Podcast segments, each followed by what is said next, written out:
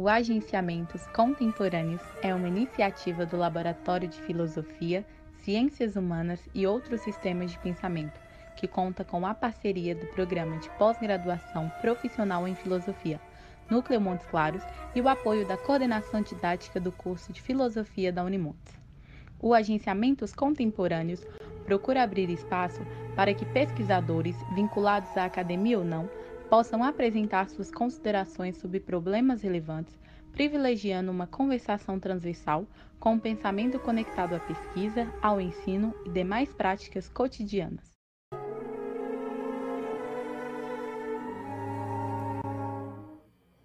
Bom dia, bom dia a todos e todas. Sejam bem-vindos ao canal Agenciamentos Contemporâneos para uma prosa hoje com o professor Homero Santiago, né, sobre Spinoza e nós. Passar a palavra aí para o nosso camarada Alex Fabiano, que é o, o, nosso condutor da prosa. Aí. Vamos lá, Alex.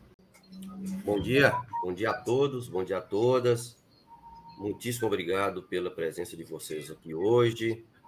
É, hoje o nosso canal Agenciamentos Contemporâneos é, estará recebendo o, o colega, né, o camarada, o professor Homero Santiago, professor da USP, vai conversar com a gente sobre Spinoza.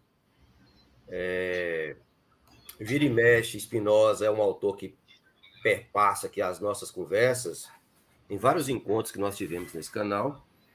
E, e Homero vai nos falar um pouco sobre esse grande pensador, esse grande autor. Lembrando que numa, numa das conversas que nós tivemos aqui, eu não me lembro mais, eu disse para eu disse para alguém que se eu fosse obrigado a escolher algum autor e suas obras para ter na minha estante, qual o, qual eu escolheria? E eu falar, bem, leve todos os livros e deixe as obras do, do Spinoza. É, para mim é um autor absolutamente fabuloso. E aí Homero vai trocar uma ideia com a gente sobre isso. Homero, muitíssimo obrigado por ter aceitado estar aqui com a gente, conversando nessa manhã de nessa manhã de segunda-feira. É, já te passo imediatamente a palavra, pedindo para você se apresentar, falar um pouco da sua trajetória de professor, de pesquisador. E depois de você se apresentar, fique absolutamente à vontade para começar a, a, a fala sobre o tema que você nos sugeriu, tá bom? Bom dia e muitíssimo obrigado. Bom dia, Alex. Bom dia, Paulo. Eu Bom dia também a todos que nos acompanham pelo meio virtual. Eu também eu quero dizer obrigado, agradecê-los por essa oportunidade, né? É, às vezes essa oportunidade de encontrar novos colegas, às vezes não, certamente nos últimos tempos, assim, oportunidade de conhecer novas pessoas, encontrar colegas diferentes daquele nosso círculo mais íntimo, né, de convivência, acabou se tornando muito restrita por circunstâncias óbvias, né? Então, essas oportunidades virtuais elas vêm a calhar né, nesse momento, na medida em que permitem, quanto é possível, agora, né, esse relacionamento, esse encontro com novas pessoas. Né? É, falar um pouquinho meu um pouquinho o meu trajeto, né? Eu fui, eu entrei na graduação em filosofia na USP, na Universidade de São Paulo, né, em 1993, que já faz tempo, né, o meu primeiro trabalho, eu brinco com os alunos, meu primeiro trabalho de graduação foi escrito uma máquina de escrever ainda, quer dizer, foi manuscrito e depois passado, uma, uma foi datilografado numa máquina de escrever, e então eu fiz a, a graduação na USP, eu comecei a, vamos dizer, o meu primeiro contato com Spinoza foi no segundo semestre de 95, um curso sobre a ética 3. A partir daí, um grupo de colegas, de estudantes, né, que ficaram assim deslumbrados, vamos dizer, com Spinoza, decidiram continuar após o curso a leitura dos textos espinosanos, né? É, esse grupo ele passou a se reunir então com uma certa regularidade, né? Se tornou de fato um grupo de grandes amigos, a maioria com os quais tem relação até hoje, que é o embrião do que hoje constitui, a gente chama o grupo de estudos espinosanos do Departamento de Filosofia. Foi no hoje nesse mesmo movimento, né, de dedicação a Spinoza que nasceu a ideia de um caderninho que depois se tornaram os cadernos spinozanos, né, que um caderno dedicado a Spinoza, inicialmente dedicado exclusivamente a Spinoza. Hoje, depois, por várias circunstâncias, acabou se abrindo para todo o âmbito da filosofia moderna, inclusive os seus beirais, quer dizer, a filosofia do Renascimento, já a filosofia contemporânea. Mas basicamente aí, então, nesse trajeto né, que se deu a minha relação com Spinoza, em 97 eu me formei, 98 eu comecei, se não me falha a memória, né, todas as, essas datas precisam ser conferidas, mas em 98 eu comecei o mestrado. O meu mestrado foi dedicado a uma obra, tal, dessa peculiaridade, né? Eu sempre acabei sempre me dedicando nos trabalhos de tese às obras menos trabalhadas de Spinoza, né? no mestrado o tratar, os princípios da filosofia cartesiana e no doutorado o compêndio de gramática hebraica, né? Não é difícil imaginar o porquê, né? Ao longo da minha graduação é, é quando a Marilena Chauí está terminando e publica o primeiro volume da Nervura do Real, né? quer dizer, aquele maciço de mais de mil páginas, né? E imaginam como que aquilo para alguém que fazia iniciação científica era iniciação científica era quase que um bloqueio, né, para decidir um tema de tese, vamos dizer assim, né? É, você fala, puxa, mas o que, que eu vou dizer? Parece que tudo já está dito, né? Então eu fui mais ou menos que comendo pelas beiras buscando ver aquilo que não estava ainda bem esclarecido, que não estava totalmente dito, né? Então foi aí que no mestrado eu trabalhei, então, Spinoza e Descartes, ou se quiserem, é, Spinoza, leitor do cartesianismo, né? E me dediquei quase que exclusivamente ao problema da ordem geométrica nos princípios da filosofia cartesiana, né? Eu lembro que Spinoza publica essa obra em 1663. O filósofo ainda bastante jovem, né? Saíra há pouco da comunidade judaica de Amsterdã. Daqui a pouco eu falo um pouquinho mais sobre Spinoza para situar isso. Mas então é um Spinoza bastante jovem ainda que está procurando o seu caminho em filosofia, né? O que me apaixonou nessa busca do caminho é o seguinte: dá para resumir tudo numa num trecho de uma biografia, biografia do Coleros, que é alguém que escreve uma biografia de Spinoza já no século XVII, né, ou finalzinho do século XVII, e diz o seguinte: é, Spinoza, quando quis adentrar, largou a teologia, se acreditava que Spinoza era preparado para ser rabino, né? Spinoza largou a teologia e foi entrar no campo da filosofia, ele tomou como mestre Descartes. Isso é muito interessante, né? Porque Spinoza, em geral, é dado como um grande dogmático, pensando naquilo que vem depois em Kant, por exemplo, Kant, num texto, o, o que significa orientar-se no pensamento, diz que Spinoza é um dogmático de fazer inveja aos matemáticos. Ora, esse dogmático começa a pensar, tomando um outro grande filósofo, por mestre. E pensar que Descartes, a época de Spinoza, Descartes morre em 1650, Spinoza está escrevendo em 1600, ele publica em 1663, quer dizer, ao contrário do que acontece para nós, onde Descartes é um, quase uma peça de museu, vamos dizer assim, é, Descartes é um autor vivíssimo na a época de Spinoza, e em particular na Holanda, em que vive Spinoza, né? lembrando que Descartes passou a maior parte, é, a maior parte da vida dele vivendo na Holanda. Então, quer dizer, pensar de maneira nova naquele momento é pensar a partir do cartesianismo. Então, essa é, me interessava muito esse ar de novidade, né? Essa preocupação com o clima e com a filosofia do tempo que Spinoza exprime quando ele se põe a estudar Descartes. Bom, meu mestrado então se dedicou a isso, a, é, e o cerne dessa questão do pensar novo em filosofia me sempre me pareceu estar na questão do método geométrico, né? Que todo mundo louva pelo menos todo mundo, o círculo espinosano louva Descartes por essa opção metódica, né?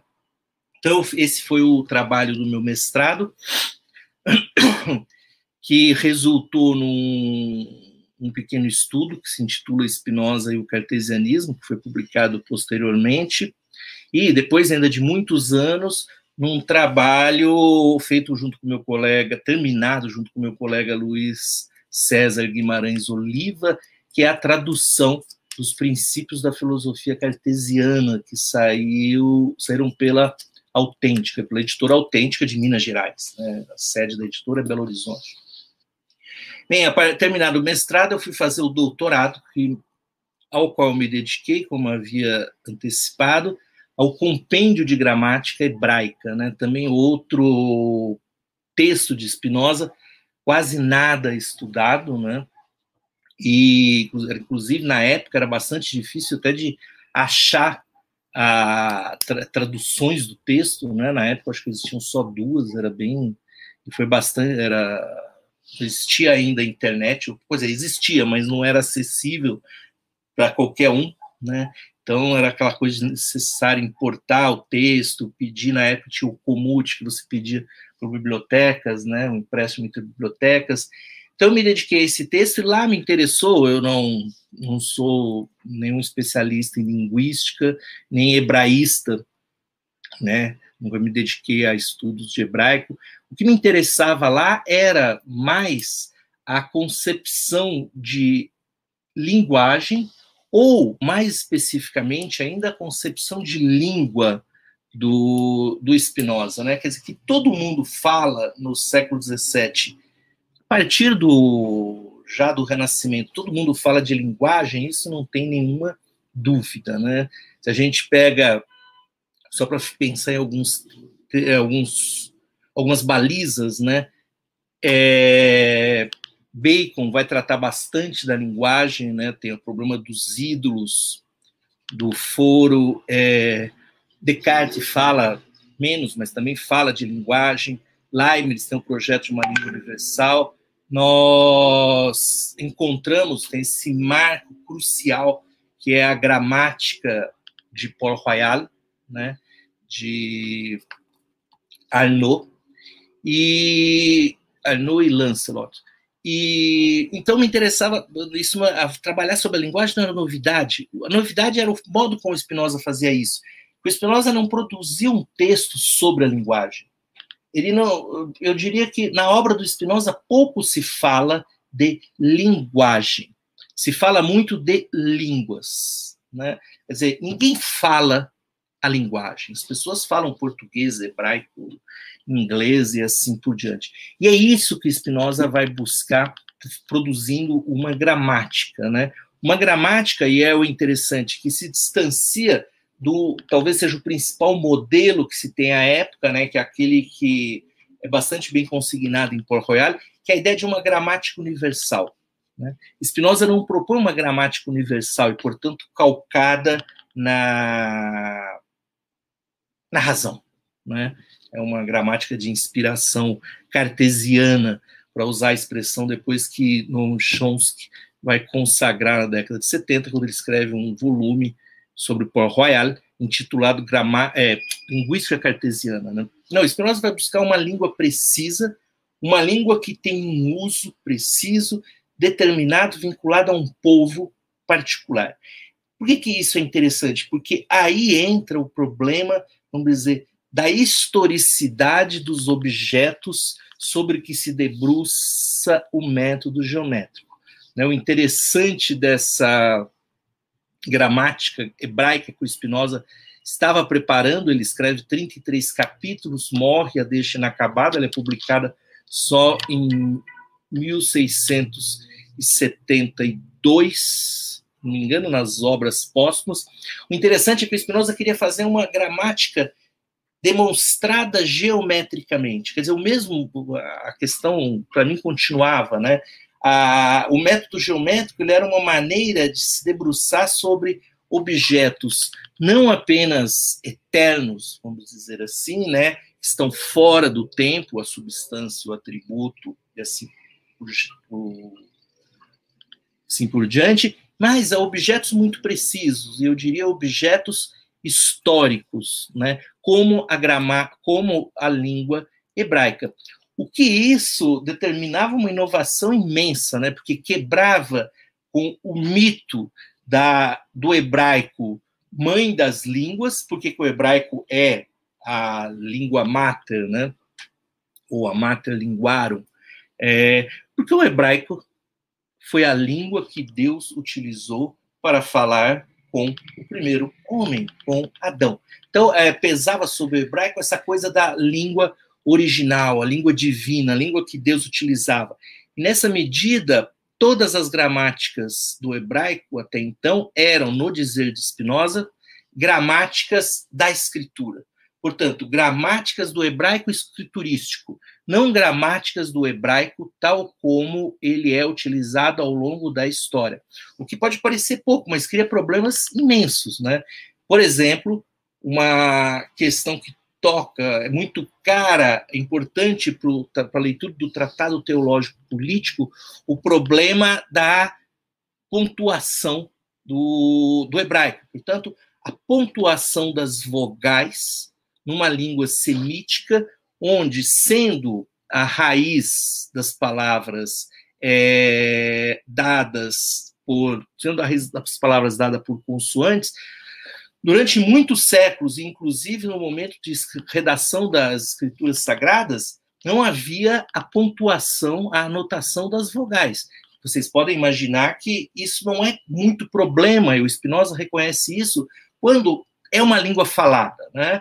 É, tal como a gente vê uma, sei lá, você entra num automóvel e tem um, um aparelho de som e tem PWR você sabe power, então você vai e liga, põe o aparelho para funcionar. Ok, quando a língua é falada, essas, esses problemas se resolvem facilmente. E quando a língua não é mais falada, não é mais a língua do dia a dia, mas se tornou uma língua ritualística. As pessoas não falam mais hebraico a certa altura, né? E isso cria problemas para a interpretação, que é o problema chave do Tratado Teológico Político de Spinoza, né? uma leitura, uma nova interpretação das Sagradas Escrituras.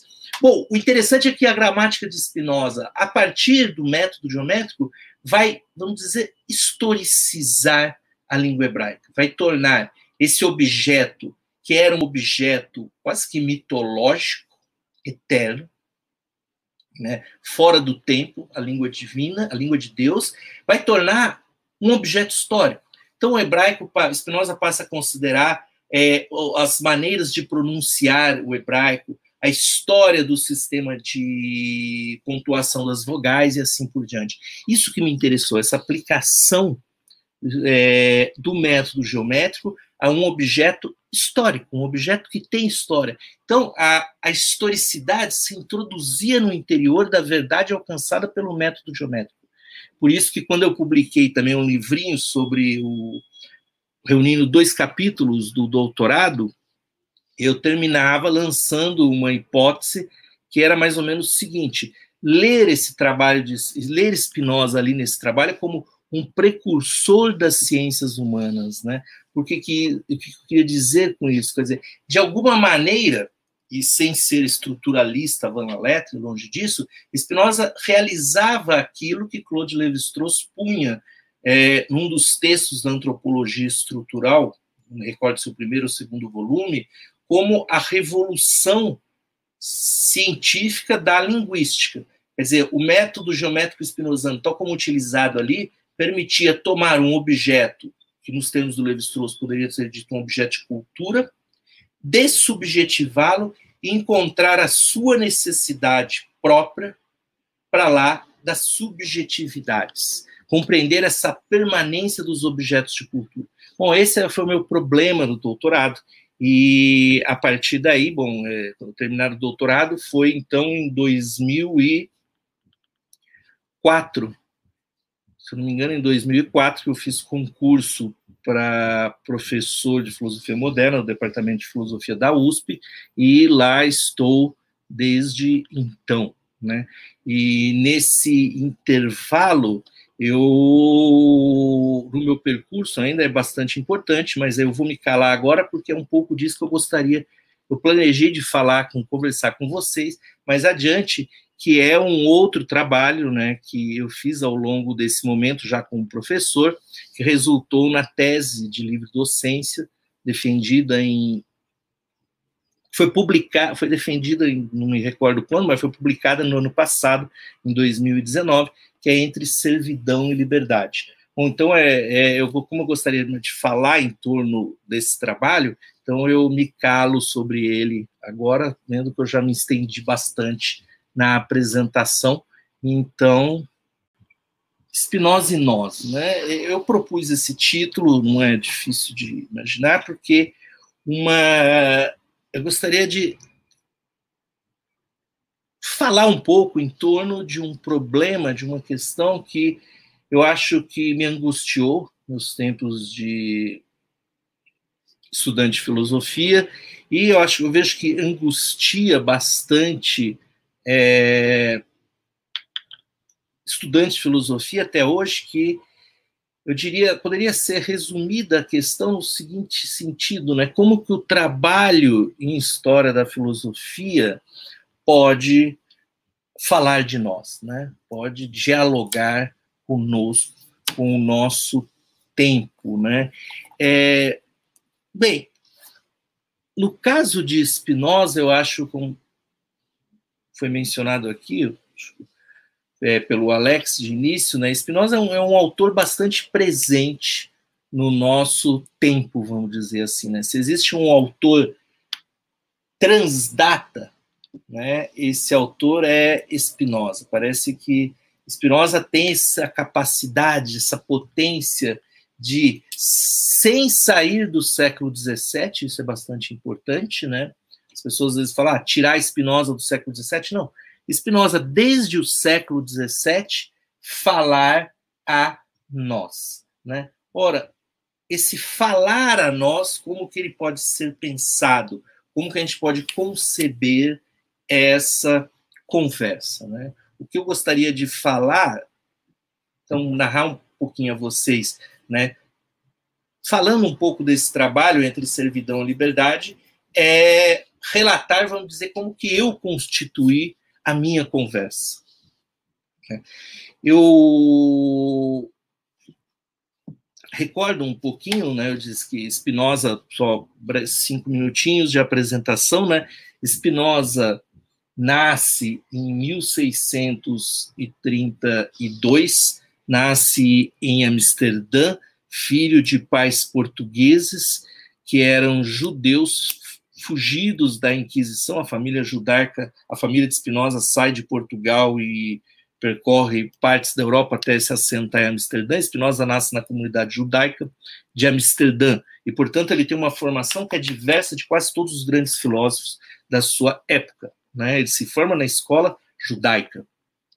É mesmo o, o estudo de latim por Spinoza é mais tardio. A língua mais importante da escola é, da sua formação é naturalmente o hebraico. Né? Spinoza vai ser expulso da comunidade é, aos 23 anos, não se sabe bem porquê, né? mas já exprimia opiniões um pouco heterodoxas.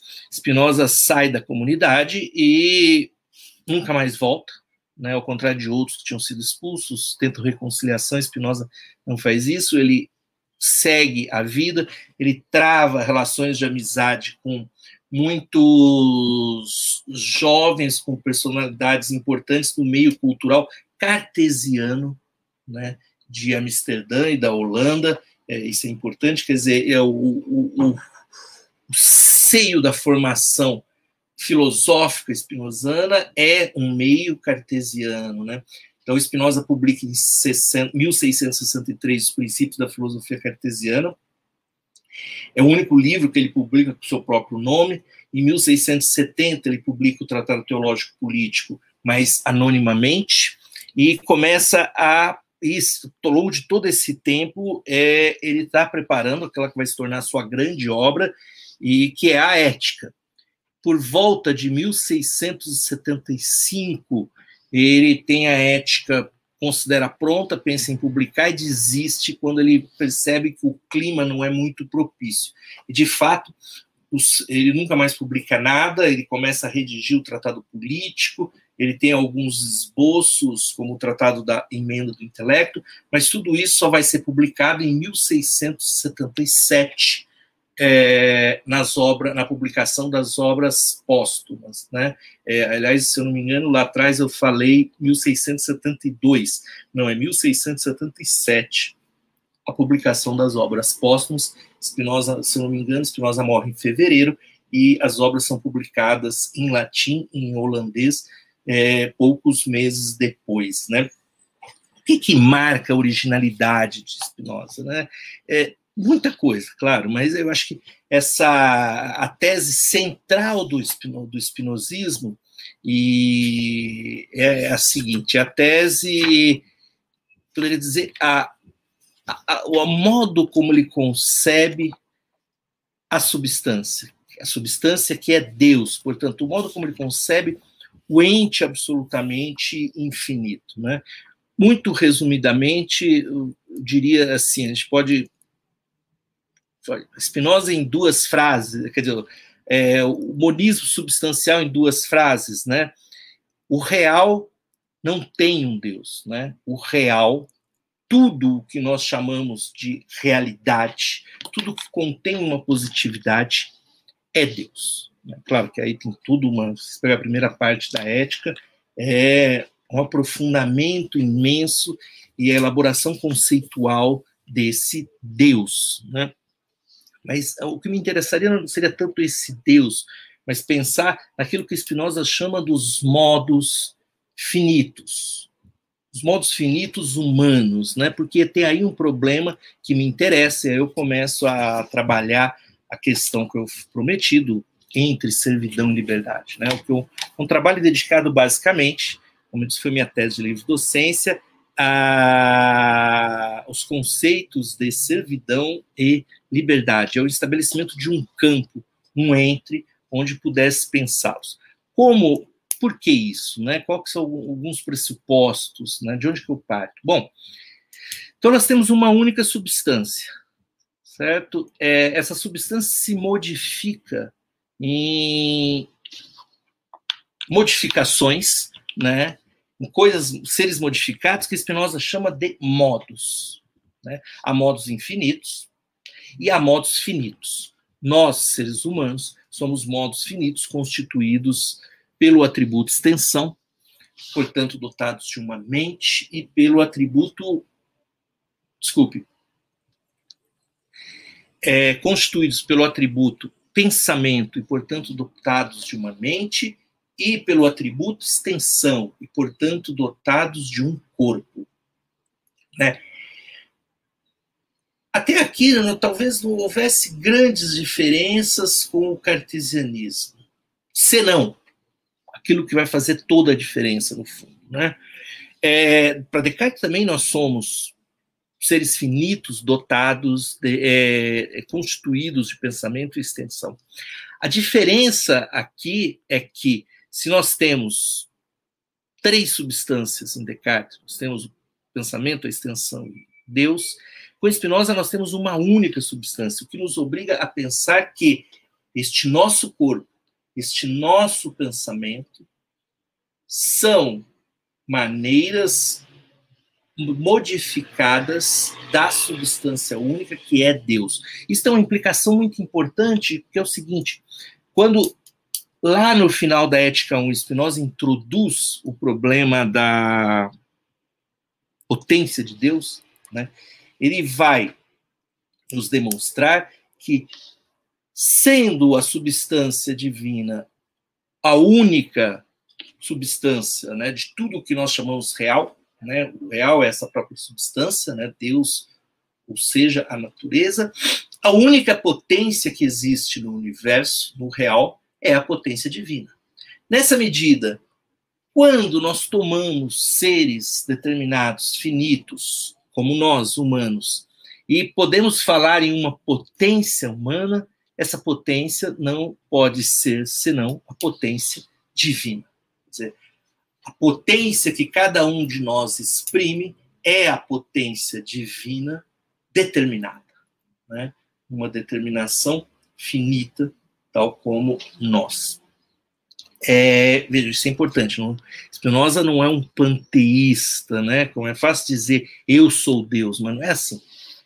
Nós somos determinações, modificações de Deus. Então, se faz algum sentido dizer nós somos Deus, é algo aproximado daquilo que faz sentido dizer que a mesa é árvore. Pensando numa mesa daquelas clássicas, né? A mesa é árvore, ela é, ela é madeira, madeira da árvore modificada, ou o vaso é barro, barro modificado.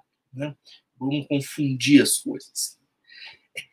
Bem, como que essa potência se exprime em nós, né? Sobretudo, e aí é bom introduzir, é necessário introduzir um conceito fundamental para a análise que Spinoza faz da vida humana, né? Em especial da vida afetiva humana, que é um termo, acho que se ouve muito, conatos, né? Um termo latino normalmente traduzido no português como esforço, né? O conatos exprime para Spinoza o esforço de perseveração em seu ser de cada coisa. Né? Cada coisa, é, aqui a gente pode repetir um pouco o que foi dito do real. O real não tem um Deus, o real é Deus. Dá para dizer também que cada coisa, não é que cada coisa tenha um conatos, cada coisa é conatos. O conatos é, em especial no caso humano, a essência atual da própria coisa. Né? Então, o que é esse conatus? É um esforço de manutenção de uma proporção determinada, né, uma rácio, no que Spinoza diz, que somos nós mesmos. Né? Um indivíduo, ele é sempre constituído, composto, constituído de outros indivíduos ao infinito, mas essas esses corpúsculos é, mínimos, eles se combinam de acordo com uma determinada proporção de movimento e repouso e constituem um indivíduo, constituem João. Né? Bem, João varia. Né? Spinoza diz toda a nossa existência é variação. Né? Se não houvesse variação, não existiria afeto, por exemplo. Nós vamos ver como que o afeto é variação. Né? João pode variar. Então, João saiu para passear hoje e foi atingido por um objeto. Né? O corpo de João perde algo, né? se enfraquece no sentido de que perde algo da consistência daquela proporção que marca a existência vital de João. Né? O seu corpo pode se dilacerar, o seu corpo pode perder partes. Né? Então, essas variações existem, existem e mantém-se o corpo de João, ainda que mais fraco. Né? Claro que tem um limite para isso. Né? A partir de um determinado momento, o corpo de João perece, aquilo que nós chamamos a morte, e se transforma em outra coisa. Mas João, aquele indivíduo, pereceu. Bom, isso no campo do enfraquecimento. No campo da força, do aumento da potência, também é... isso se dá. Né? Quer dizer, o corpo de João varia quando ele se fortalece. Bom, essas variações elas se exprimem na mente humana. Né? Ah, um, tudo aquilo que acontece num corpo humano tem uma expressão mental, né, uma expressão em pensamento. Já que a mente humana não é, não é a definição de Spinoza, ideia do próprio corpo. Ela não é uma substância como em Descartes separada, mas ela é ideia do próprio corpo. Ora, na mente esse conatus, ele é determinante para nós pensarmos no afeto, né? Essa expressão de um esforço de perseveração do ser. João faz tudo, se esforça sempre por fortalecer-se e se esforça sempre em evitar o enfraquecimento e a morte, né? isso se expressa na mente. Né? A mente tem expressão dessa variação de potência. É aí que Spinoza vai introduzir dois conceitos importantes, né? É, dois afetos primordiais, que é alegria e tristeza. O que é alegria? Alegria não é mais do que uma variação, uma passagem. Né? É a passagem de uma perfeição menor a uma perfeição maior. Então, a, o que, que determina a alegria, é, simplificando um pouco, é uma fórmula é, 1, grau 1 de potência, mais né, N, qualquer coisa. Quer dizer, um, um pouquinho de fortalecimento já é alegria. Claro que alegrias maiores, alegrias menores, tá? Mas... E a tristeza é o inverso. É a passagem de uma perfeição maior, perfeição, potência aqui podem ser tomados como realidade, como sinônimos, tá? É a passagem de uma perfeição maior a uma perfeição menor, né? É... Isso é a tristeza, também uma variação. Isso é importante. Alegria e tristeza não são coisas fixas, estanques, e nem podem, nem nós podemos, é, no fundo, dizer por A mais B que existe um objeto certo, pré-determinado para a alegria. Olha, isso sempre vai nos alegrar. Não, não dá. Tem a, cada ser, cada ser finito é singular e isso modifica muito, né? Pelo menos nesse nível que nós estamos, é, não dá para determinar um objeto que vai trazer alegria certa ou que vai trazer tristeza certa. Bem, o que é o interessante aqui, né? É que Spinoza vai introduzir mais um conceito fundamental, um afeto fundamental, né? Que é o desejo o, o, o falei do o conatus. O desejo não é senão o conatus, ou nós ainda usa o termo apetite, acrescentado, ou melhor, vai junto, o termo que Spinoza usa, da consciência desse apetite. Né? Então, o conatus é essa perseveração, e, portanto, uma impulsão. O, o conatus é essa potência inteiramente positiva que está em nós, né? e é uma potência sempre positiva, né? esse papo de ser para a morte não, não rola Spinoza, sabe? Não poderia ter algo contraditório no meu próprio ser. Então, essa potência positiva, esse impulso que me lança a outras coisas. Afinal de contas, eu não sou Deus. Afinal de contas, eu sou finito eu tenho que comer, eu tenho que amar, eu tenho que andar, que me exercitar. Quer dizer, a minha vida intercorporal e intermental, intersubjetiva, em suma, é constante. Ora, o desejo é a tomada de consciência, o reconhecimento, o saber de desse impulso né, desse conatus, da ação dessa potência ou desse apetite. Então, o, o, o, desejo cria um lugar do saber de. Eu não estou falando aqui, não é consciência no sentido de uma, uma consciência profunda, um lugar interior, uma consciência moral. É esse saber de, saber de algo que se passa comigo, né? E voltar-se para os objetos, né? O desejo é, ele é pensado. É claro que ele tem uma potência própria, tudo, mas o, o desejo se afirma numa relação de objeto. Né? Por isso que o problema do objeto é tão importante para Spinoza, né? o problema do objeto de desejo. Né? É, ele diz no Tratado da Emenda do Intelecto, né? toda a nossa felicidade depende do objeto ao qual nós nos prendemos por amor. E amor nesse jogo nada mais é do que reconhecer-se alegre, alegrando-se, né? Reconhecendo em algo ou em alguma pessoa a causa dessa alegria, né?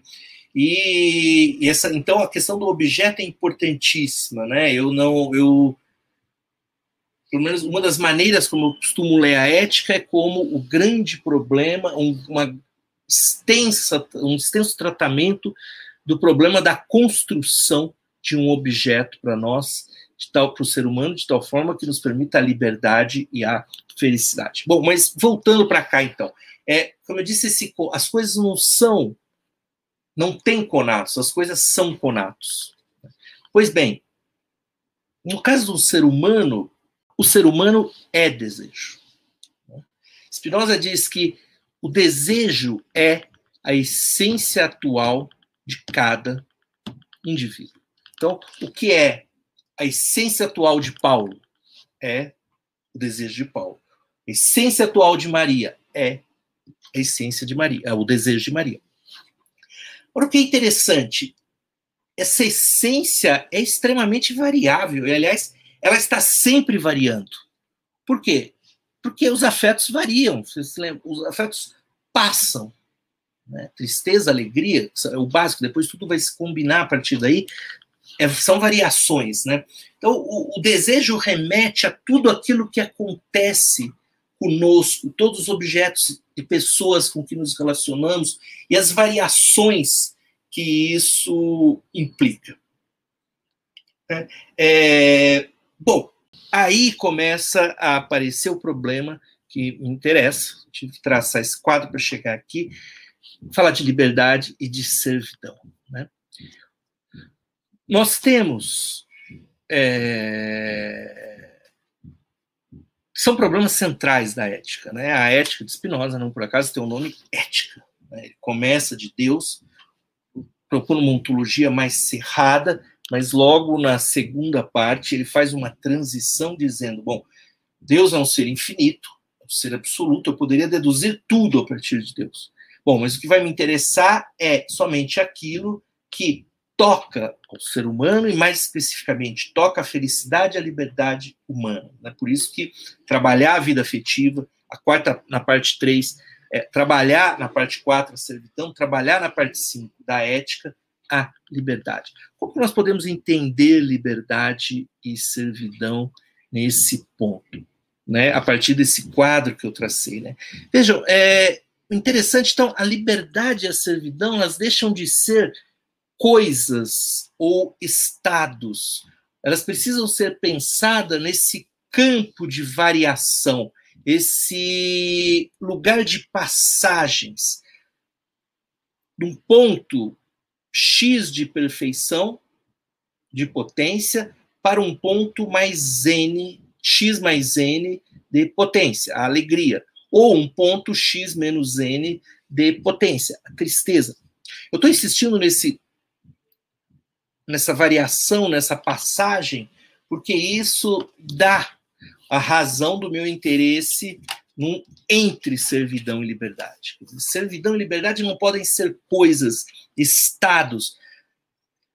Eu não posso conceber que o sábio, Spinoza usa essa palavra, né? O homem sábio seja aquele que se tornou livre no sentido de atingiu um grau de liberdade e ali ele vai ficar perene, perenemente. Né? Ele se tornou o sábio, essa caricatura do estoicismo.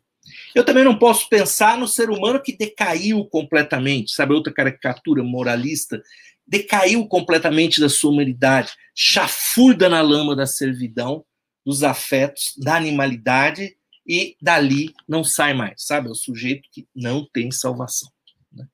Não, servidão e liberdade, eu preciso introduzir nesses conceitos esse movimento, essa variação, essas, é um termo muito importante em Spinoza, transições, né? Quando ele fala em, isso que eu estou usando o termo passagem, ele usa em geral em latim transício, né? A alegria é uma transício, a tristeza é uma transício. Ora, é aprender esse campo, foi o que eu quis delimitar quando eu falei em entre servidão e liberdade. Quer dizer, é traçar campo dessas variações e fazer com que essa variação, essa transição, é, esse aspecto transitivo, de transição, se introduza nos conceitos de, de servidão e liberdade. Ora, a partir desse momento, como que nós podemos entender servidão, como nós podemos entender liberdade? Então, se nós. É como se fosse assim: pensando, traçamos uma linha. Isso é uma maneira bastante inadequada de pensar coisas, mas eu acho que pode ter algum, alguma razão didática. Né? Traçamos uma linha graduada, a linha da nossa da potência um indivíduo. Né? O que é alegria? É o aumento, uma transição determinada pelo aumento da potência. A tristeza é uma transição que determina a diminuição da potência. Como que nós podemos pensar a liberdade? Ora, há processos subjetivos, vidas, momentos de vidas, como quiserem, que são marcados pela servidão. Né? São processos de que determinam a subserviência. O que é essa servidão? Poderia entender como a predominância de um processo de diminuição da potência. O que não é exatamente tristeza, né? Isso é bom ver. Que, ah, todo mundo tem tristeza. Olha, eu, eu saí agora, fui, almocei e encontrei uma pessoa que me desagrada muito na esquina. Né? Chato de galocha. Todo mundo conhece um chato de galocha. Então, aquilo me causou alguma tristeza. Eu falei, sabe como você diz? Puta, estragou meu dia. É uma tristeza. Mas isso não vai deprimir ninguém, eu não vou me matar por causa disso, isso não vai me impedir de trabalhar à tarde, assim por Então, as, as tristezas e as alegrias, as pequenas o jogo das pequenas tristezas, pequenas alegrias, estão por toda parte e marcam a vida humana. Não, a servidão não é isso, uma tristeza, né? Ela é como que uma predomina, a predominância de um movimento de entristecimento. Então, um entristecimento recorrente, predominante, e, portanto, marca o enfraquecimento. Claro que essa servidão pode levar a um limite tão brutal que determina a morte. Sim, as pessoas morrem de tristeza, literalmente, né? Uma época, tantos casos de depressão, não é difícil convencer ninguém que as pessoas morrem de tristeza. Mas, em geral, não é isso. Né? É, na maior, maior parte do caso, a, a tristeza, a esse entristecimento acaba como se fixando, parando, num, é, um certo repouso nesse movimento de entristecimento. Sabe aquela coisa que a gente sempre. Um, é, uma tristeza que parece que sempre puxa outra tristeza, assim. Essa dinâmica, é isso que eu quero chamar de servidão. E que impede tudo, claro, é, atrapalha a vida. Você não Bom, o inverso com a liberdade. O que é a liberdade? É uma dinâmica, assim, uma predom a predominância de um movimento de alegria, de aumento da alegria. Né? Então, em vez de encontrar um chato de galocha, eu encontrei depois do almoço um amigo na esquina, vamos tomar um café, conversamos. Aquilo, quando a gente diz, nossa, ganhei meu dia, né? Quer dizer, isso é uma uh, alegria. Mas pensa-se um processo, um, um, modo de vida marcado pela liberação, né? pelo aumento constante da alegria. Né? Isso, falar em liberação, em liberdade. Talvez os termos entristecimento e liberação pudessem até ser melhores do que servidão e liberdade. Mas o que me interessa então é marcar esse entre, esse campo dinâmico. E aí vem o problema. Por quê? Né? O problema é que, num certo sentido, servidão e liberdade não são absolutamente opostos. Quer dizer, num certo sentido, eles se relacionam. Né? Eles não são coisas estanques, fixas, que eu pudesse carimbar em um indivíduo e falar, não, esse vai ser sempre livre, esse vai ser sempre servo. Não. Se há predominâncias nesse movimento, aquela linha que eu propus, há correlações, quer dizer, tornar-se mais livre é tornar-se menos servo. E o inverso, né? É, isso é necessário, por quê? Para introduzir movimento nessas categorias. Mas, para resolver, me parece para pensar uma dificuldade, que é o seguinte: você viu, eu falei do desejo. O desejo é a essência humana. Qual o problema? Um ser, Paulo, é o seu desejo. Ora, esse mesmo desejo, esse mesmo conatos acompanhado da consciência, que determina seja a servidão, seja a liberdade.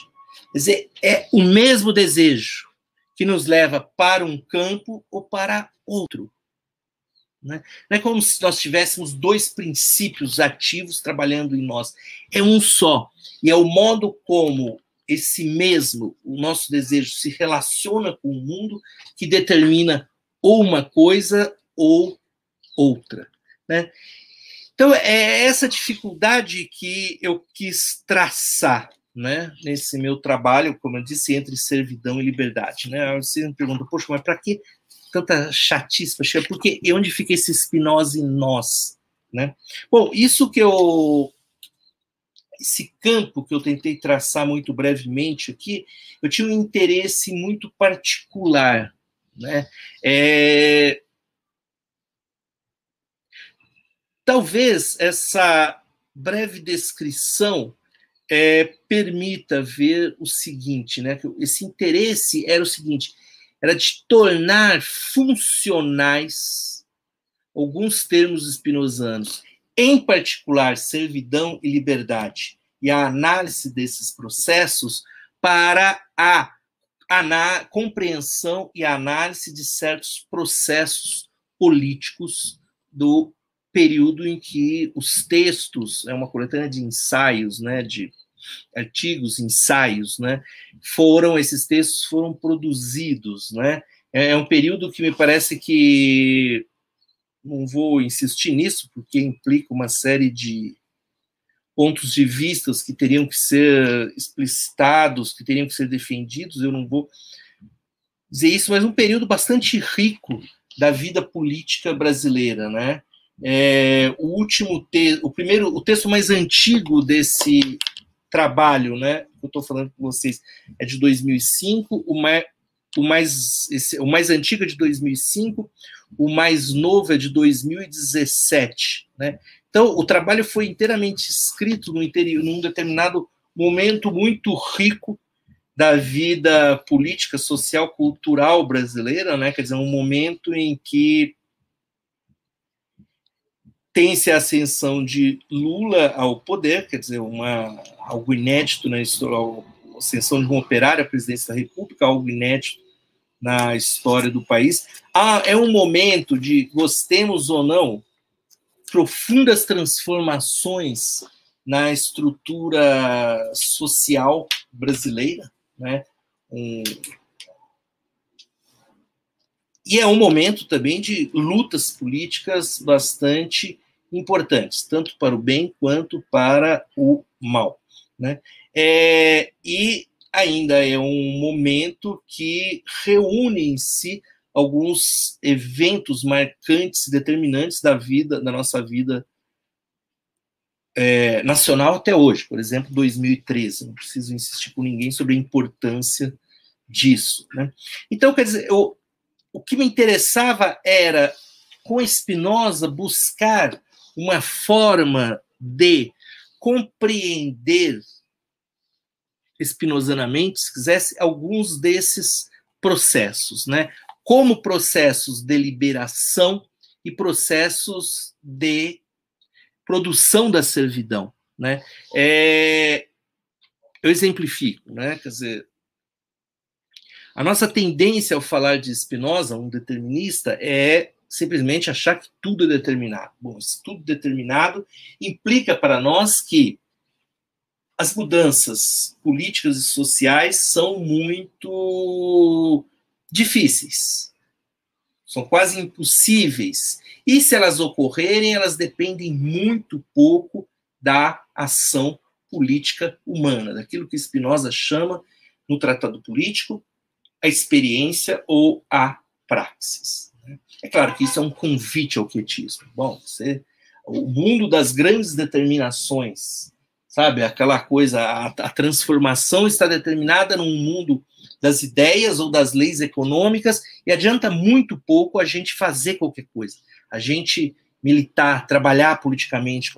Por isso que um aspecto que talvez tenha estranhado muitas pessoas é que nessa leitura, nos momentos em que propus uma leitura de Spinoza, isso dependeu muito de algo é, que me era dado pelo tempo, uma ansiedade que era dada pelo tempo, que era a categoria de possível.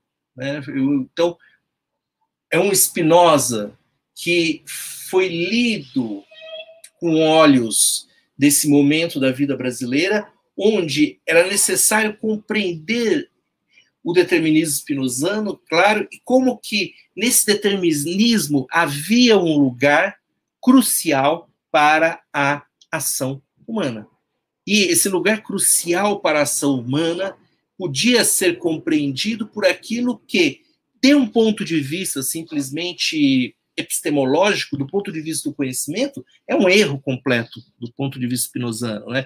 A categoria de possível é alguém que é, pensa que concebe Deus como uma pessoa que faz isso, não faz aquilo, e assim por diante. Mas do ponto de vista, mudando a referência, quer dizer, em vez de vir de cima para baixo, ir de baixo para cima, a categoria de possível e, portanto, da possibilidade de transformações históricas a partir do trabalho humano fazia sentido. Né? É, então, foi o esforço de detectar esses processos, trabalhando, inclusive, em cima de alguns problemas que eram muito candentes, temas, é, alguns spinozanos, outros nem tanto, mas que eram candentes para nós, né? E de avaliar isso, quer dizer, me interessava de fato avaliar alguns processos sobre a perspectiva da liberdade da servidão. Por exemplo, há políticas públicas que produzem liberdade. Há políticas públicas que produzem servidão. Né? O, nesse trabalho entre servidão e liberdade, eu acho que um dos momentos, pelo menos que mais me agradou, foi avaliar, por exemplo, o Bolsa Família. Tem um capítulo sobre Bolsa Família, onde eu poderia, podia dizer, de um ponto de vista é, metafísico, se quiserem, né? afinal de contas, é, partindo da ética de Spinoza, que era uma política pública que produzia democracia, que produzia liberdade. Por quê? Porque era perceptível, eu tomei alguns trabalhos claro, não fui fazer pesquisas sobre próprias sobre isso, mas estudei trabalhos é, que já existiam sobre isso, em particular um livro considero o melhor de todos sobre o, o assunto, né, o Vozes do Bolsa Família, publicado pela editora da Unesp e que é do a Valquíria Rego Leão e Alexandre Pinzani, né, que é uma longa pesquisa sobre famílias de beneficiários do Bolsa Família que buscam não simplesmente quantificar os resultados de uma renda regular em dinheiro, mas é a expressão que eles usam, né, verificar as mudanças anímicas proporcionadas pela renda regular em dinheiro. É, a gente tende a conceber o dinheiro como tanto a direita quanto a esquerda, né, é, como algo que se busca, que traz. permite a aquisição de objetos, simplesmente, isso. Ou, de uma outra perspectiva, o dinheiro como uma coisa suja, né? É, uma série de trabalhos, por exemplo, de tentativas hoje que tenta passar por fora do dinheiro, que tem um certo sentido, mas o dinheiro como uma coisa suja que corrompe, corrói a alma. É uma caricatura, mas vale como tal. A caricatura aumenta, mas não inventa. Pois então, é, era possível, a partir desses trabalhos, perceber como a relação com o dinheiro produzia, é, ou pelo menos dava inícios a processos de liberação. Né? É, o que é a vida de alguém que almoça e não sabe se tem como jantar? Né? É quase que a incapacidade de uma relação temporal como a de quem é a incapacidade de uma relação com o tempo que é própria de quem tem a, o almoço e o jantar resolvidos, né? Quer dizer, é como que a prisão num presente, porque a pessoa tem que sempre estar preocupada com o que vai, com a imediatez, com o que vai comer na próxima refeição. Tem um trecho eu gosto muito, né, do do de, um autor, aliás, que eu utilizei bastante, né? Isso, a filosofia do dinheiro do, do alemão sociólogo, filósofo, né? Georg Simmel, ele trabalha isso, assim, esses aspectos anímicos do dinheiro, né? Como que o dinheiro produz transformações? Porque o dinheiro permite um processo que ele chama de descompressão sobre a existência. Né? Imagina o que é essa pessoa, como nós podemos conceber essa pessoa que está sempre preocupada se vai ter ou não o que comer. É uma vida comprimida, por isso que ela é, é ela não tem horizonte, ela não tem possível, por isso que o possível era tão importante para mim. Ela não tem possível, a temporalidade dela é curta, é a prisão do presente por conta dessa compressão, esse peso sobre as costas. Ora, a presença do dinheiro entre outras coisas, permite comer, claro. A presença do dinheiro regular, essa ideia da regularidade é muito importante, porque muda o modo de nos relacionarmos com o outro, né? com, desculpa, com o tempo. Permite, diz o Zimmel, uma descompressão. Quer dizer, o surgimento de novas possibilidades, de novos tempos. Há uma abertura de um horizonte novo. Ora, para ir simplificando e já parando né, por aqui, daria para aprofundar tanto isso, mas vejam como perceber então o Bolsa Família. Entendido? O Bolsa Família é que não é uma esmola. O Bolsa Família que não é a entrega de vale gás, vale coxinha, vale sorvete, vale assim, é dinheiro, é numerário, que a pessoa tem a liberdade de gastar, né? não há controle sobre o gasto. E uma renda regular.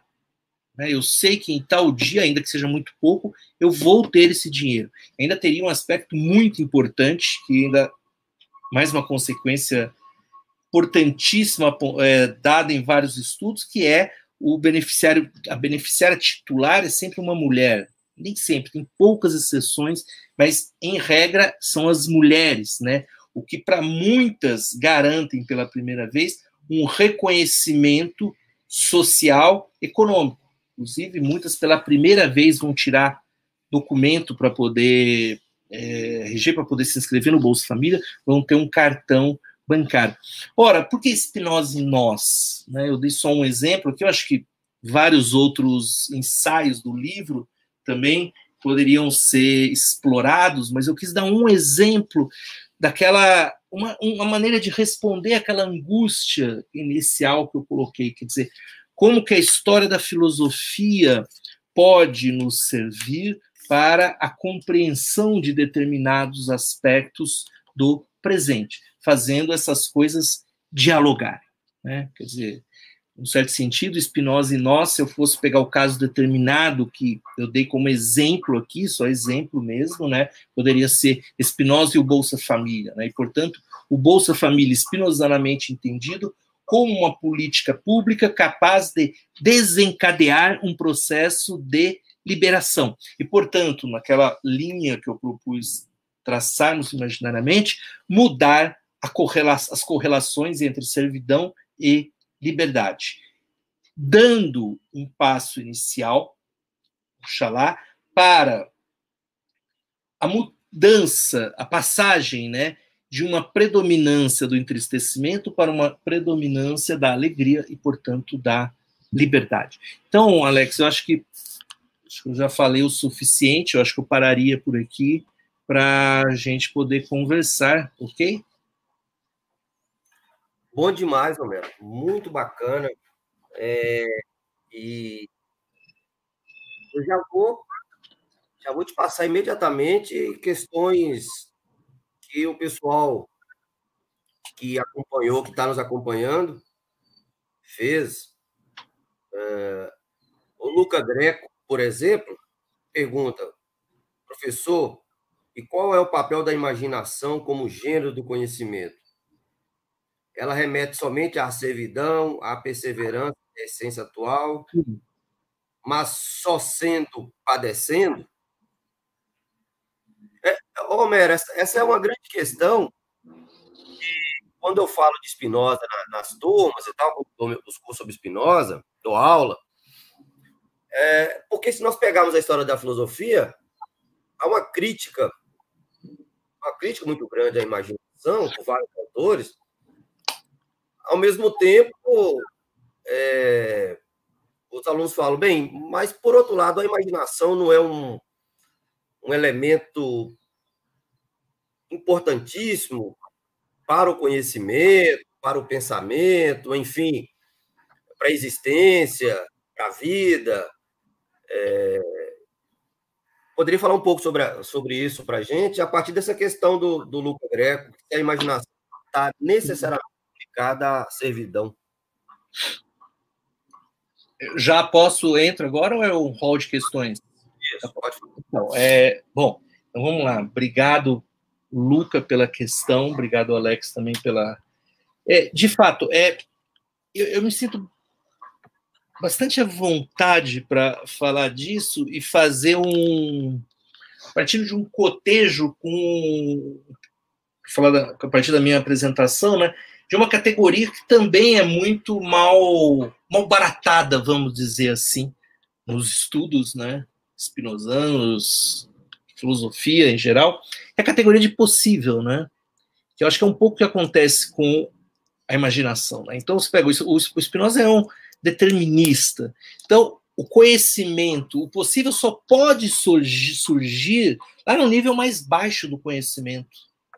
É algo que a gente não sabe se está determinado ou não acontecer. Portanto, pode acontecer como não acontecer.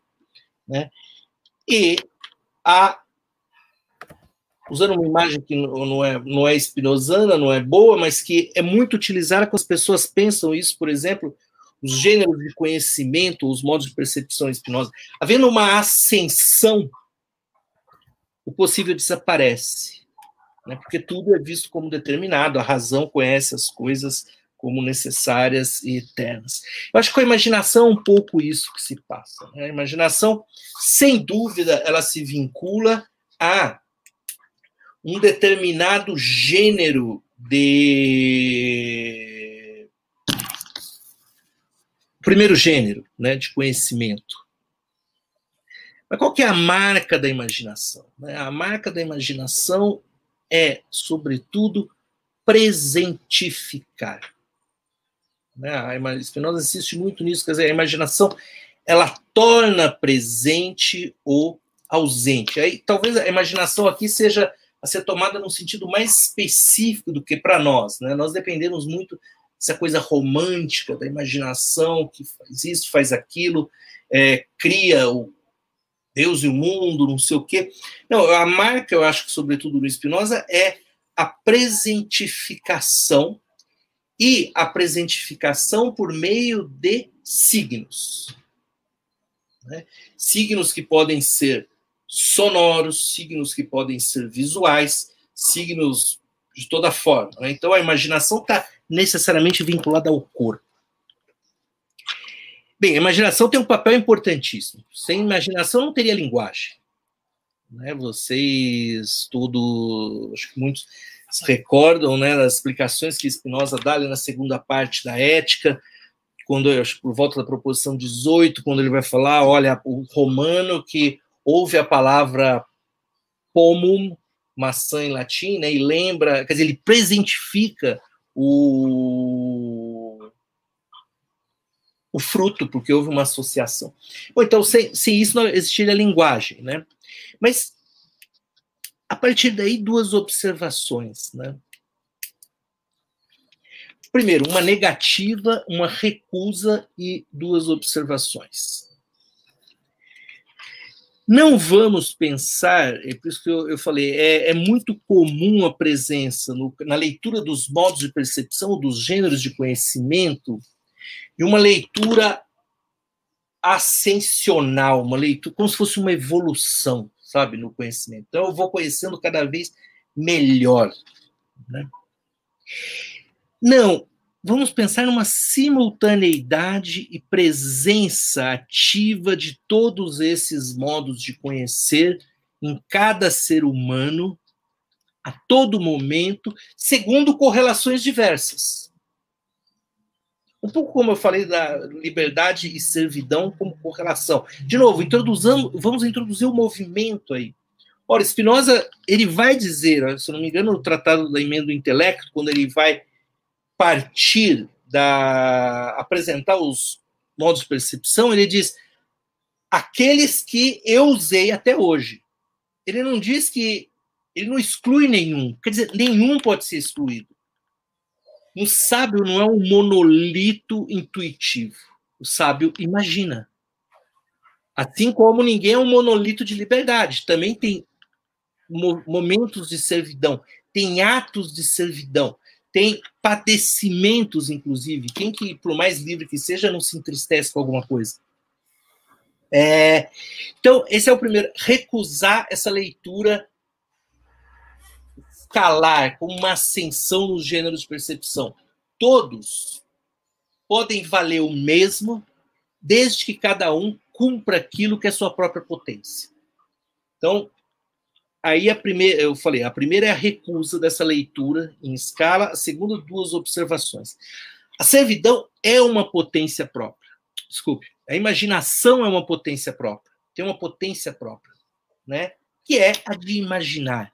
E uma imagem, inclusive, naquilo que ela tem de próprio, ela não pode ser é irredutível ao falso. Né? O que Spinoza diz lá, eu vejo o sol pequenino,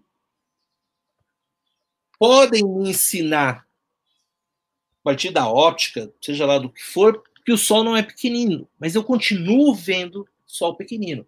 Por quê? Porque aquilo que uma ideia tem de próprio, de positivo, não é suprimido pela presença do verdadeiro. Né? É, então, a, a, imagem tem algo positivo seu, que é irredutível à verdade e falsidade. Qual é o problema? E que aí sim a imagem, e é claro que, como eu disse lá, o desejo pode nos levar para uma coisa ou para outra, a imagem também. Tudo tem essa, essa ambivalência, né? Pense a imagem, o signo, a imaginação trabalhando como signos na formação de um discurso teológico político. O que, que a gente percebe ali? O teológico político e a superstição no tratado teológico político é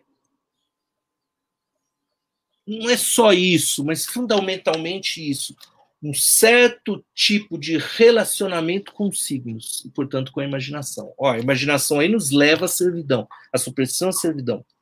Mas, a partir do momento que eu deixo a imaginação imaginar como imaginação, portanto, eu não peço que a imaginação se torne saber, que ela me dê aquilo que ela não pode dar, a verdade. A imaginação reencontra aquilo que é próprio dela e pode exibir toda a sua potência. E a última observação: qual é essa potência? Ora, eu disse lá, a imaginação presentifica, uma característica fundamental sua. A imaginação presentifica, pode presentificar por signos e pode produzir desgraceiras, né? como fazer recair na superstição, na transcendência, no tratado teológico político. Mas a imaginação, nesse esforço de presentificação e, portanto, conhecimento do singular, é, eu posso agora mesmo imaginar o meu amigo Paulo, que já morreu, que mora no exterior, né? isso também está presente na ciência intuitiva.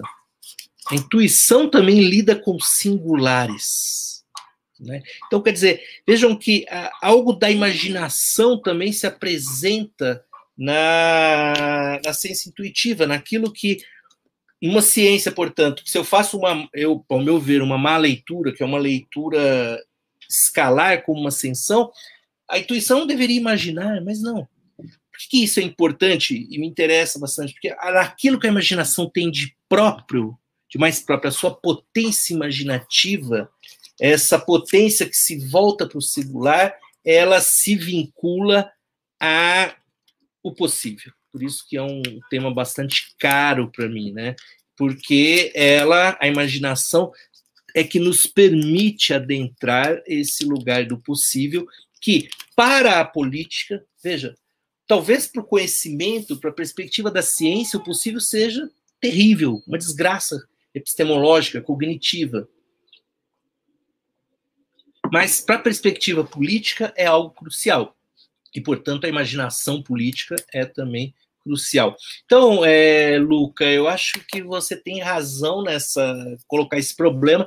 É um problema mesmo, é uma questão, eu acho é, importante, às vezes não tão nítida no Spinoza, mas eu acho que a base para recusar a depreciação da imaginação é recusar essa visão em escala dos modos de percepção e pensar a simultaneidade de todos eles. Quer dizer, todo ser humano trabalha com signos, portanto, imagina, todo ser humano trabalha segundo leis, regras, como a razão. Todo ser humano pode intuir também, tem relação com o singular. É isso. É, é curioso como você fala aí, é, é, é muito bom essa, essa e do possível, porque e principalmente vinculada à política, porque serão questões, por exemplo, também muito caras para o Deleuze. Né? E, ele, e ele diz claramente que é uma, uma profunda inspiração spinozana, o programa do desejo. Sim. É, é bem bacana, é, inclusive inclusive anterior à, à questão do, do poder, por exemplo, né? o desejo. É a, a, a Lorena Prim perguntando qual a relação entre tristeza e medo, tristeza e melancolia.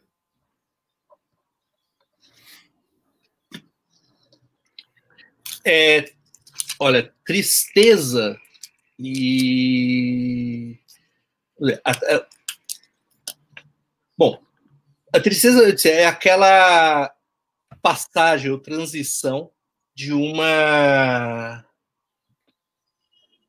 maior a uma menor potência. O que é o medo, né?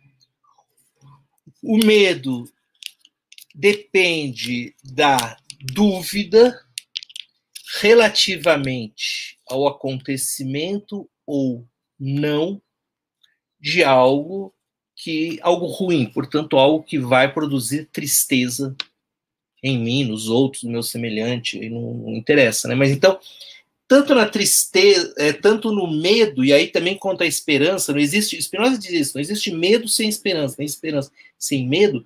O elemento novo que se introduz aí é a dúvida, ou a incerteza. Eu tenho medo de que algo aconteça comigo. É a dúvida, a incerteza que marca o medo. Algo ruim.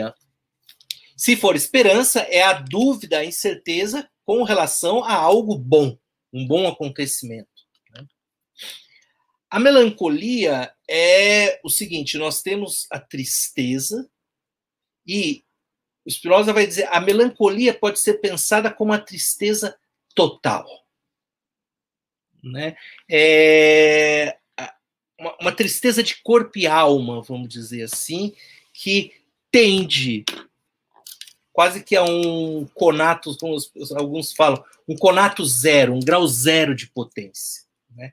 não por acaso que a melancolia é quase esse estado, isso pensando no, na ética, né, como a, um estado de depressão profunda que pode conduzir à morte. Por isso que Spinoza, a certa altura, diz que não, a minha regra é nada tão importante quanto afastar a melancolia. A melancolia é fim de jogo, não, não dá. É a tristeza total. É, a tristeza não é mais nem processo, ela perdeu todo o dinamismo. É aquela vida que acinzentou-se completamente. É, eu acho que é essa imagem, né, embora ela não seja exata, porque não pode existir potência zero, né? Já seria a morte, né? Mas tendencialmente, se há uma tendência para isso, é isso é a melancolia.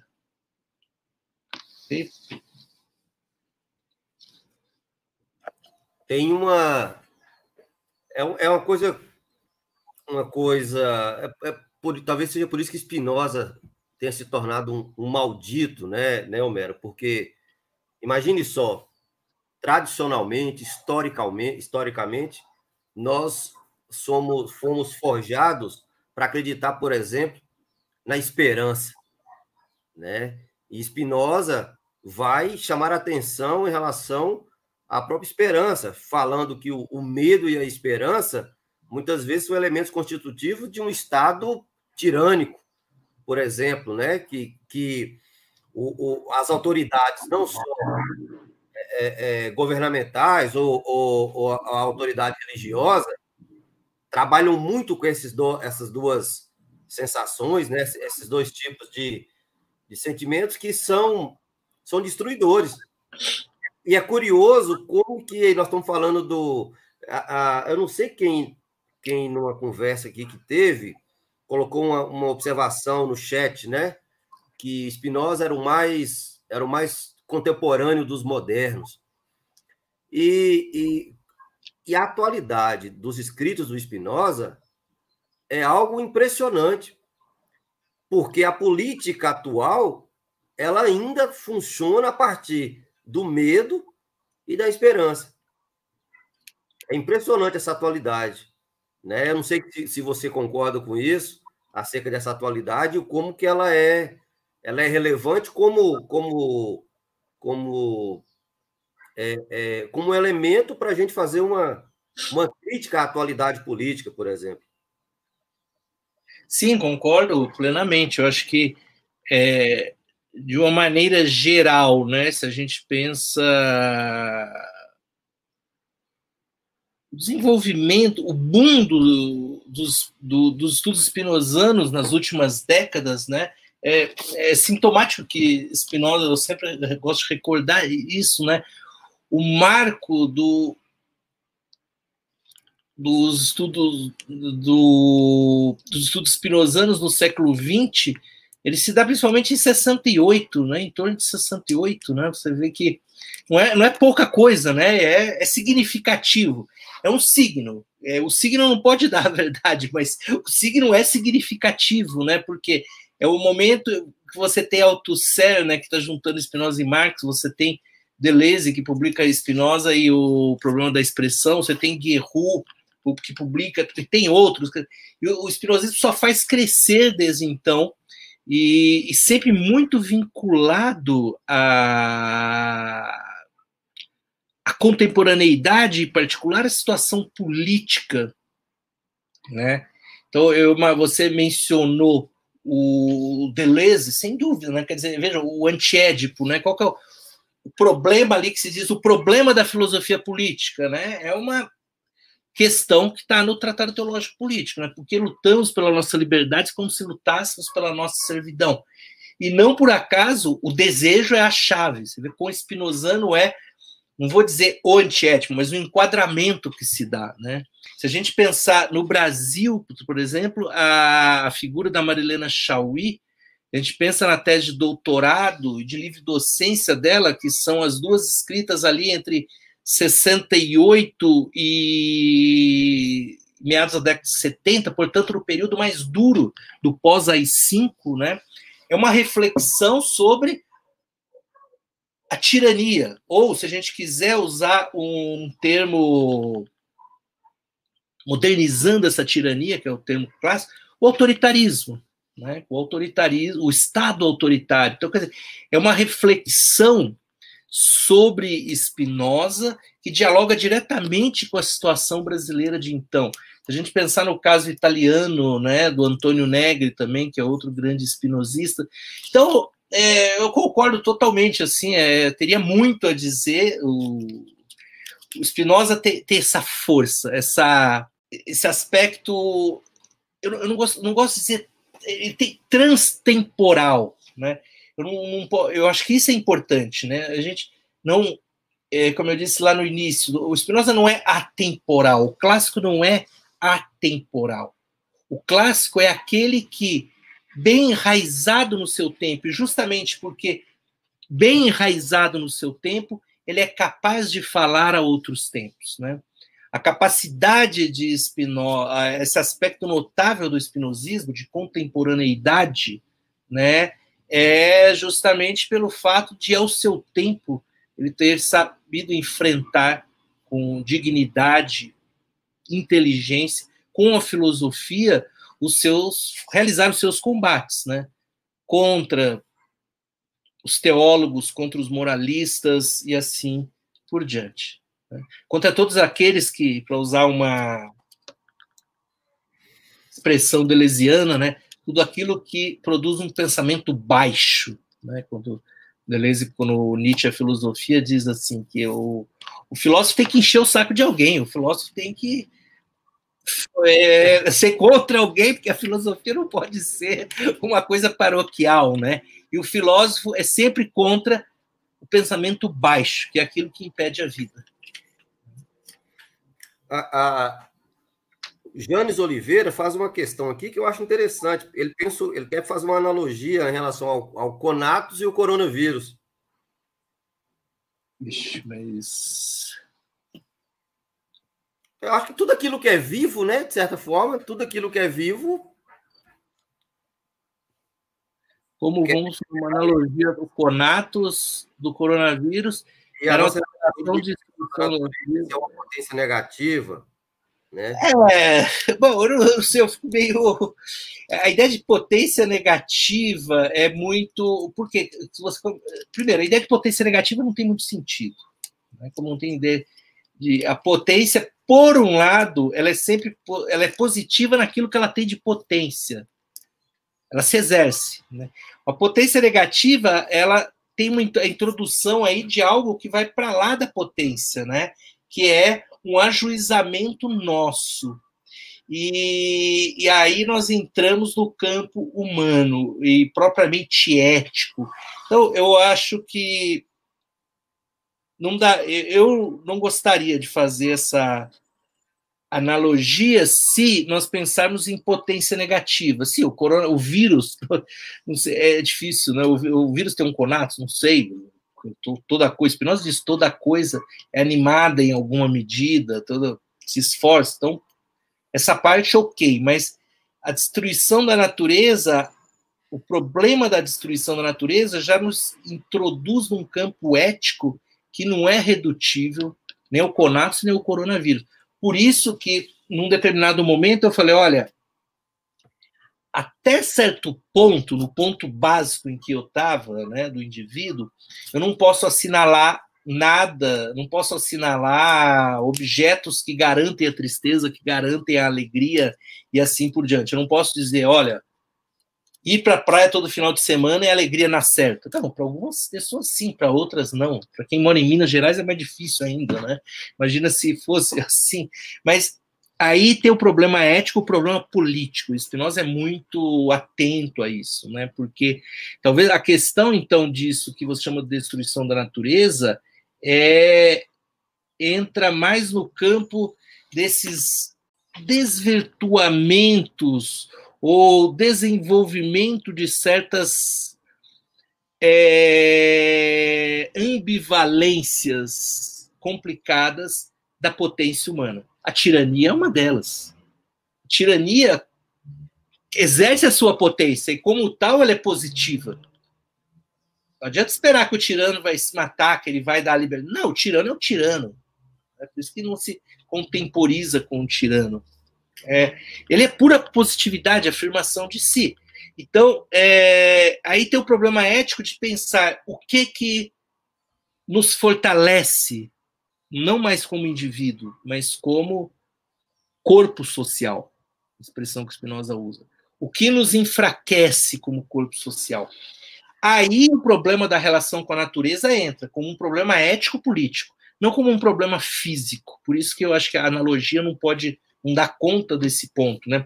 Por exemplo, a, as noções comuns, ok? É, eu posso não dizer para o indivíduo o que vai garantir a felicidade dele, mas sendo todos nós modos finitos humanos, nós há certas coisas em comum entre nós. Ora, uma política é, que permita que não, nenhuma política pode garantir a felicidade de todo mundo, mas permita aquilo que pode, um, o Estado, uma política pode fazer, as condições plenas de florescimento de cada indivíduo. Isso não é uma medida que favorece aquilo que é comum a todos. Talvez uma determinada política que é, implique um certo tipo de relação entre o desenvolvimento material e necessário da sociedade com a natureza não pode favorecer o florescimento, as condições do pleno florescimento dos indivíduos, isso não vai garantir a felicidade, mas isso é o patamar para a felicidade. Então, é só isso. Eu diria assim: a, eu posso concordar com a analogia, sim, mas a, no, no campo do conatos, né? O campo físico. Quando passa para a questão da potência negativa, a relação com a natureza, eu acho que a questão é ética e política. O, o poeta e, e, e, o nosso poeta, camarada, amigo Luiz Serguilha, fala o seguinte: bem, acho que nós não podemos falar de, de potência negativa, né? Toda potência, de certa forma, toda potência é positiva e transmutadora. E, e há uma questão aqui muito bacana. É, hum. aqui eu vou achá-la uh, aqui no chat sobre ah tá do Fernando Pilan como podemos pensar a autoridade docente nos processos educacionais escolares a partir da dinâmica desejo servidão e liberdade inclusive Homero tem aparecido cada vez mais um número número de trabalhos em fazer uma implicação de Spinoza com a educação, né? Sim. Muito bacana. É, olha, o Fernando, é, agradeço a questão, mas eu tenho receio que eu não seja uma pessoa muito indicada, assim, mesmo uma resposta que me muito certeira sobre isso, porque eu até brinco, né? Como eu concordo com o Alex, né, tem muitas questões que hoje em dia é um campo bastante presente nessa né, introdução do espinosismo na, no campo da, da educação, da pedagogia. Eu tenho, inclusive, um dos, melhores amigos, é um especialista sobre isso, Fernando Bonadia, né, da Universidade Federal do Rio de Janeiro. Então, eu vou me abastecer bastante, né, dessa do que eu aprendi com o Fernando. Por isso eu mencionei, vale a pena vocês convidá-lo aí, convidá-lo para tratar, tratar essa questão, porque tem um texto que a gente preparou que vai sair agora brevemente, né, que é uma tentativa de apresentação da assim, uma, um, o primeiro tatear das relações possíveis entre espinosismo e a educação. Né? Então, eu não conseguiria te dizer exatamente, olha, como pensar processos educacionais a partir dessa dinâmica, né, no, detalhadamente, mas falar um pouquinho disso que ali nos, nos surgiu, né, e é o, é que eu teria a responder. Eu acho que o fundamental é algo que a Marilena Chauí frisa bastante, né, nos textos dela sobre sobre Spinoza, sobre Spinoza, não, sobre educação, né? É algo que não está no Spinoza, né? Ela diz assim: o, o saber, o importante do o papel do professor é mostrar que o lugar do saber é um lugar vazio. Né? É o que ela pensa a partir do Claude Lefort. Né? Por quê? Porque o que o Lefort diz, o lugar do poder um lugar vazio. Que pode ser ocupado pode ser ocupado por um, por outro, por tal partido, por outro partido, por... mas ele é vazio porque não pode haver identificação entre o poder e alguém. Então a gente recai na naquela coisa do, do corpo do rei medieval do início da modernidade, que é o que significa, cor, in, incorpora o poder o Estado. Né? Então, o Lefort diz o corpo, o lugar do poder é vazio. A Marilena aproveita isso dizendo o lugar do saber é vazio. Quer dizer, o professor tem que mostrar que é, ele não é, simplificando, ele não é o dono do saber. Ele é alguém que pode servir para a mediação, a introdução do estudante no campo do saber mas o professor não pode ocupar todo ele o lugar do saber. Então, quer dizer, não, não é uma relação entre iguais. Você tem, tem que. Um sabe mais do que o outro. Não, não é um processo educacional escolar. Pode ser um grupo de estudos.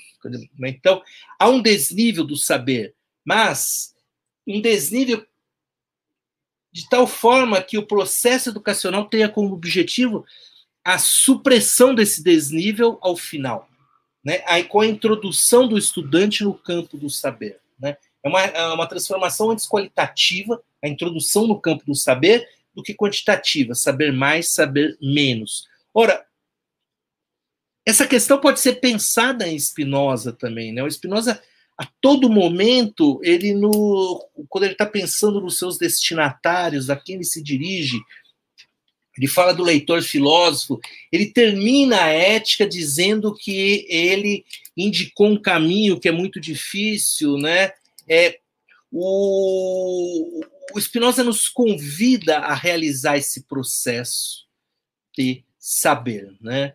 É, esse processo de nossa própria introdução no campo do saber. Né? O Spinoza nos convida a, junto com ele, nos tornarmos sábios. E eu acho muito significativo que o final da ética, as pessoas, aliás, ficam decepcionadas. Muita, eu vejo os estudantes ficam muito decepcionados com a ética, porque a ética não tem uma.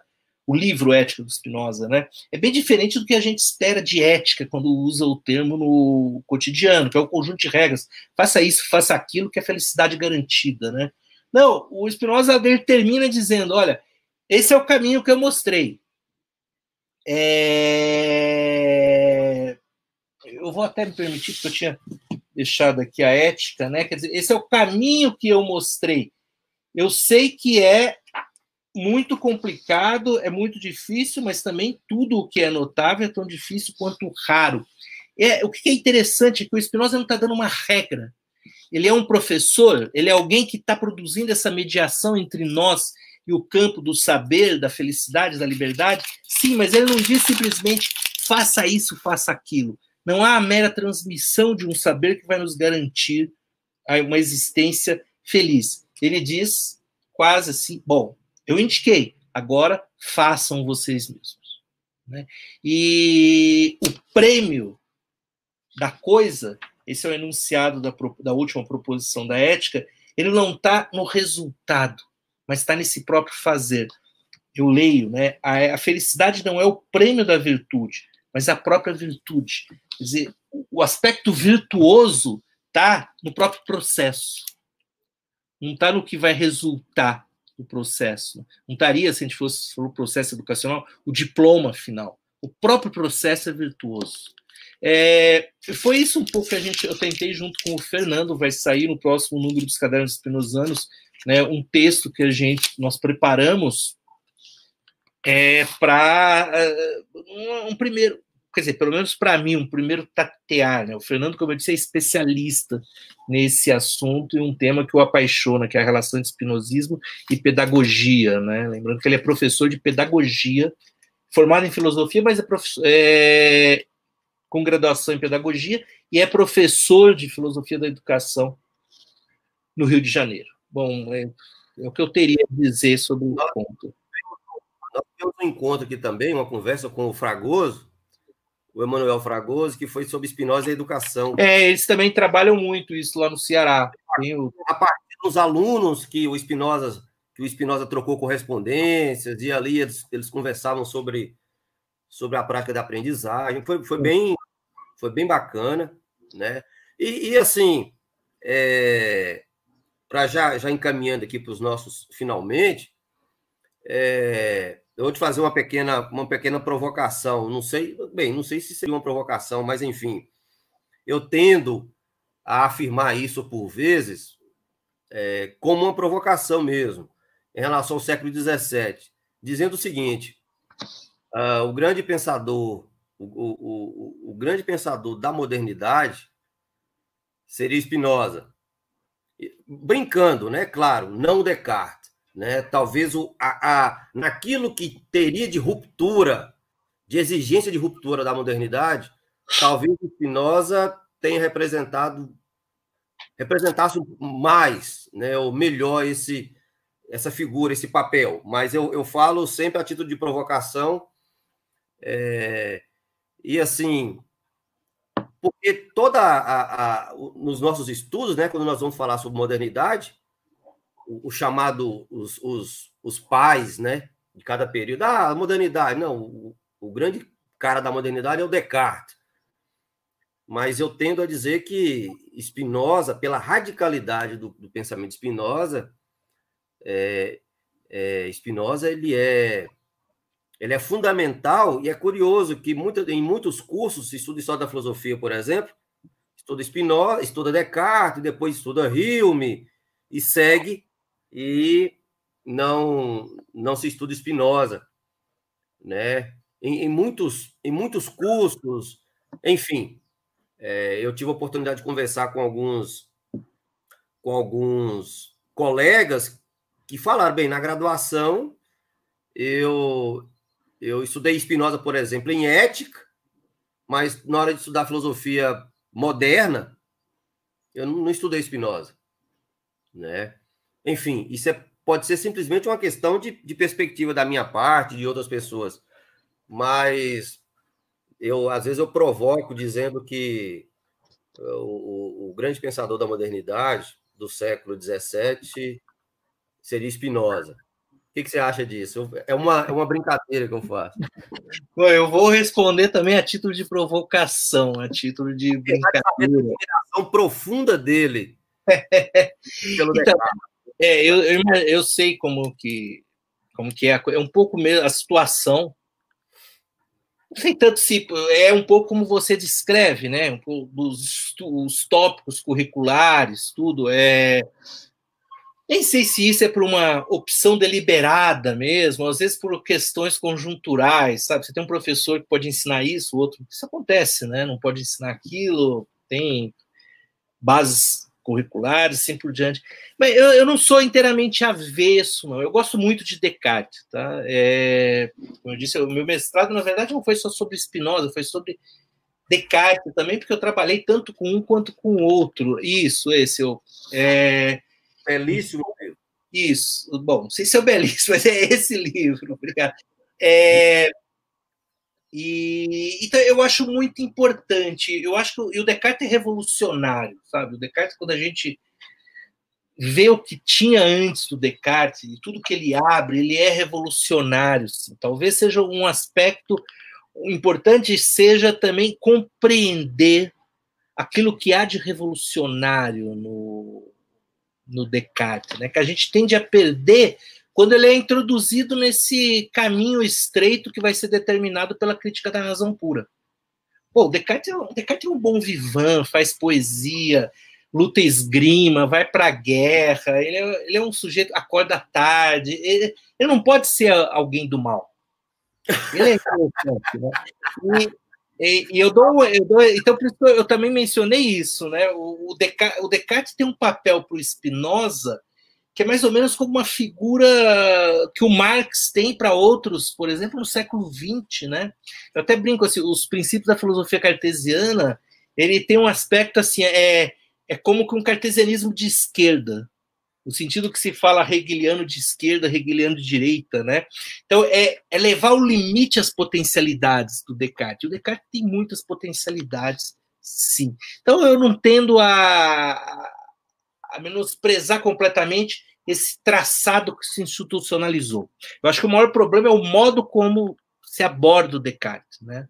Dentro desse caminho estreito que você mencionou, que é o o Descartes, o Hume, depois do Kant, entra talvez um ou outro desgarrado no meio do caminho. Mas então eu não colocar, eu coloco o Descartes ainda como revolucionário, o grande, a grande revolução seiscentista da filosofia moderna. Mas isso não afeta em nada o Spinoza, eu também termino por aqui de uma maneira de provocação.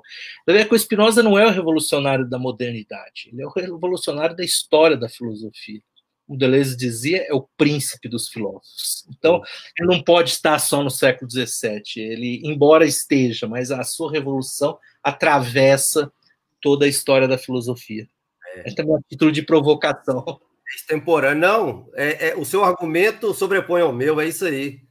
É isso aí. Eu também é, é, é perfeito, perfeito. Ele, ele, é, ele não se restringe ao século XVII. Né? É, Homero, é, chegamos ao fim. Muitíssimo obrigado pela, pela nossa prosa, pela nossa conversa. Muito bacana, tá? É, é, espero que eu consiga. Eu anotei aqui do Fernando Bonatti. É, é, depois eu vou pedir para você as referências, porque a ideia é sempre estar tá trazendo conversações aqui em torno de, do, da desses pensadores, e, e, e, em especial do Spinoza, mas uma coisa que tem me chamado a atenção é que, como esses pensadores, de uma forma ou de outra, pensaram a educação. Às vezes não escreveram efetivamente uma obra, um tratado sobre educação, muitos não escreveram, mas não deixaram de pensar o problema da educação. Né? E, e a gente está pensando aí, em breve, fazer uma, uma roda de conversas é, em torno dessa relação filosofia e filosofia e educação, que é uma coisa curiosa, né? Ah, os professores de filosofia, pelo menos aqui assim funciona, aqui na minha, na minha universidade, na universidade que eu trabalho, os professores de filosofia não podem dar aula de filosofia da educação. Né? É, é muito curioso isso, no curso de pedagogia, enfim. Talvez e parece-me que é uma área, inclusive, as chamadas grandes áreas ali no, no, no, no, CNPq, uma coisa assim, a filosofia da educação está tá destinada ao curso de ao curso de pedagogia, por exemplo. Né? Mas, enfim, isso não tem, não, tem, não tem nada a ver com a nossa questão, não. Muitíssimo obrigado. Eu gostaria de agradecer demais as pessoas que participaram dessa, dessa nossa prosa, dessa nosso, desse nosso encontro. É, agradecer demais, Homero, sua gentileza, por ter disponibilizado seu tempo para estar tá aqui com a gente, para trocar uma ideia.